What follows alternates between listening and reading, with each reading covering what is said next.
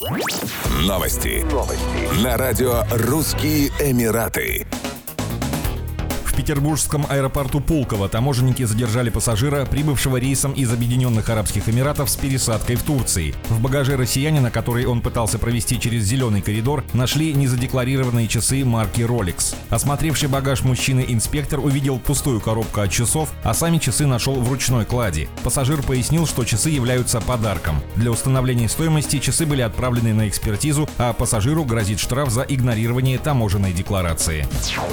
Город будущего Неом в Саудовской Аравии станет домом для самого длинного в мире небоскреба под названием «Зеркальная линия». Крупнейшее в мире сооружение будет состоять из двух зданий высотой до 490 метров каждое, расположенных параллельно, их общая протяженность составит 120 километров. Здания будут соединены между собой, а под ними будет курсировать скоростной поезд. Строительство будет осуществляться в несколько этапов. Неом – супергород, строительство которого оценивается в 500 миллиардов долларов, а размер его должен равняться 33 Нью-Йоркам. Город расположен на крайнем северо-западе Саудовской Аравии. Под застройку используется 26,5 тысяч квадратных километров пустыни. Первый этап развития проекта завершится к 2025 году. Туристическая инфраструктура будет дополнена научно-исследовательскими центрами, которые привлекут в Неом самых талантливых ученых и изобретателей со всего мира. Этот город совместит жилые массивы, предприятия, портовые зоны, спортивные и развлекательные центры, исследовательские учреждения, а также развитую туристическую инфраструктуру.